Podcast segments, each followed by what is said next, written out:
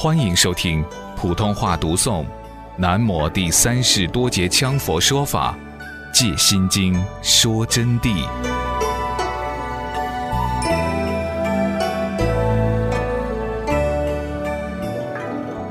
既离五住烦恼，则离二之苦果。如果把五住烦恼离开了以后，生死的苦果自然离开，自证菩萨涅盘断果境。菩萨正道的果是断果，而不是有相之果。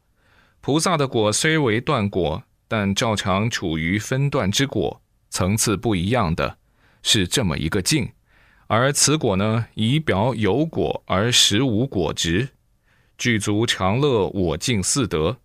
菩萨进入这种境界以后，自然就进入常乐我净四种德。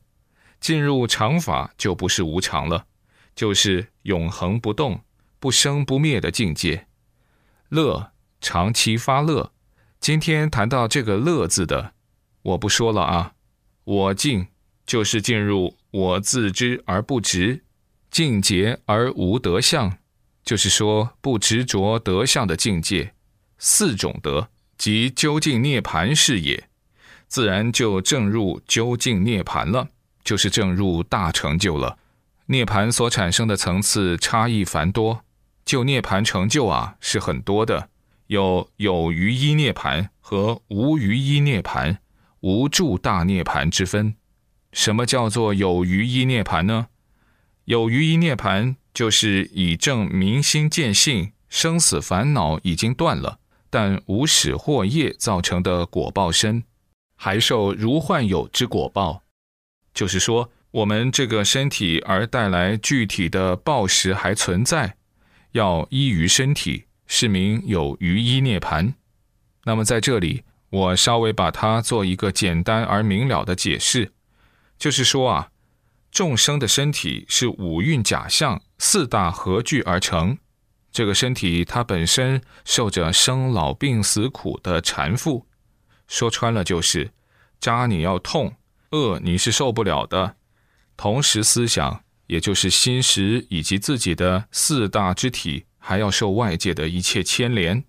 但是，行人要依靠这个身体继续在修行，这个身体呢，又不能不吃饭、不穿衣，又要依靠于他，这么一种境界。同时，又证到了明心见性。所谓明心见性，就是已经察见般若的真谛，照见般若的境界。注入般若性空，那么我前面给同学们讲过，所谓真正正到明心见性，即是回光返照，察见自己有不生不灭的佛性，并能如如于佛性之中。这个佛性就是我们每个同学、每个众生都具备的一种不生不灭的你们自身的本来面目。那么在佛法上。就称它叫做如来体性，或者简称为法身。这个法身说简单点，就是万念放下于不执着空境之中，就是你们自己。它随时随地在出现，但是又很不容易见到，因为你想去见、去体验的时候，就已经起心动念了。古代啊，就有这么样一位老人，他叫庞居士。他们全家啊都是大成就，全家四口人都证到佛法的大圆满境界，而察见般若的圆融，生死自由，也可以说一家人证到禅宗的开悟正性境界。庞居士他是一个孝子，他的手上啊一坨肉已经割给他的母亲吃了，就是为了给他的母亲医病。那么后来他证到佛性以后，他就写了一首偈子。这首偈子叫做“难难难，石但油麻树上摊”，就是说要见到本性，谈何容易哟！就相当于把那个榨油圈的酥油啊，香油麻，香油麻一被炸过以后啊，打烂了要粘在树上，它是最滑不过的。怎么样，你也不要想把它敷粘在树上扒起，它要掉下来的。就是说，要明心见性。就是有那么困难，就好像拿那个润滑的油圈向香油麻摊满的树上粘那么困难，因此才说出难难难，实但油麻树上摊呢。你们可以想象难不难？不是那么简单的。但是相反的过来，他的夫人正到本性了，他也写了一个偈子，叫做“意意意，百草头上祖师意”，就是说非常容易，任何一个地方都是我们佛法的真谛。这里面的味道就长了，一个是说难。一个是说易，那么谁的正确呢？两个都正确。其实世间上的一切事物上都存在着佛性，于回光返照之中，一念不直，即能体现佛性。但是往往业力所盖，当你还没有察觉佛性，第二个念头接着到了，加上无名无始的业力，它就覆盖了。因此你根本想都想象不到什么叫佛性。更不可能拿意识去分别，起心动念已无佛性可显。他们两夫妻就两个继子，他的孩子证到佛性以后呢，嘿，他又写了一个继子，也不难也不易，饥来吃饭，困来睡，就是说根本用不着去找什么佛性。这三首偈子都不同，但是三首偈子都能代表他们已经证到佛性的真谛。就是说，真正证到佛性啊，你会恍然大悟的。因此，佛性在平常心之中，并不是在什么好神秘的渊源之中。往往有时候啊，我们想要去断它，结果整天背着包袱去断。我在这里可以查见同学们，现在基本上高层次的我不讲了啊，中低层次的同学在座的，已经发生了你们的问题。你们回家去体会空，想得一塌糊涂；有的想去正，实际上就已经产生执，产生了分别心，去找佛性去了。这个佛性啊，要用心去找，是找不到的。所以禅宗六祖大师告诉了行人方法，叫做不思不想不寻思，就不要去思它，不要想它，不要去寻思，去抓这个佛性。无依无靠做自然，不要依傍在哪一个念头上，要一切做自然。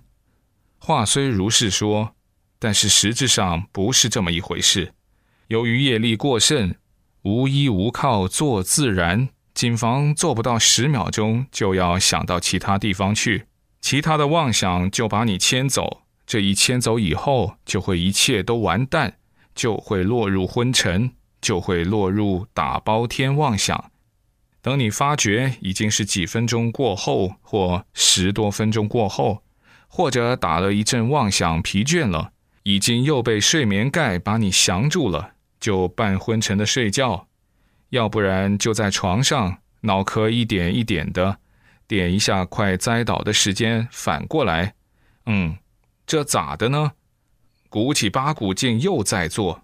做了又昏沉当中，然后又反过来，这是常见众生之状态，是同学们内心时外身体的状态。因此，在这个机关上要把稳好，要求入定，确实是难难难，实但油麻树上摊的道理。那么，意意意，百草头上的祖师意，就是要于无名之中而突然无名自断。陡然察见佛性，妙有里面即是真空，就是每一件事都是真空。所以佛性啊，不需要空下来才有佛性，而这个佛性还要你的累生累劫的业力，它无意之间消尽，净业所现，即会使你明白。因此，这里面就牵涉到了修行的问题，必须要修行修法，才能察见佛性。一说到佛性的问题呀，就要牵连到要修行修法。禅宗虽然那么在正，但是真正明心见性的也不是普通人。凡如是得见佛性，后来取得大成就者，你看个个都是高僧大德的水平，就凭他们的学识，你就可以查见，绝不是普通人所能做到的。说到这里，有些同学就要惭愧了。说我的学识这么差，我担心不可能今生得到成就。不，我指的学识是悟了佛法的道以后，将会突飞猛进，产生学识，会达到辩才无碍的境界，乃至于会进入五明境界。这时就开敷圣智慧了，乃至胎骨脱换，返老回春。当然，回春童颜并不重要，只不过是外形的现象而已。但是，虽然是外表之相，这外相却是内在功夫生发的啊！同学们啊，也不要小看，不简单的。其实，解脱大手印里面有专门的返老回春童颜法，乃至起死回生法。只有那里面才有即修即见的法，缘起未到，今天不能讲偏主题了。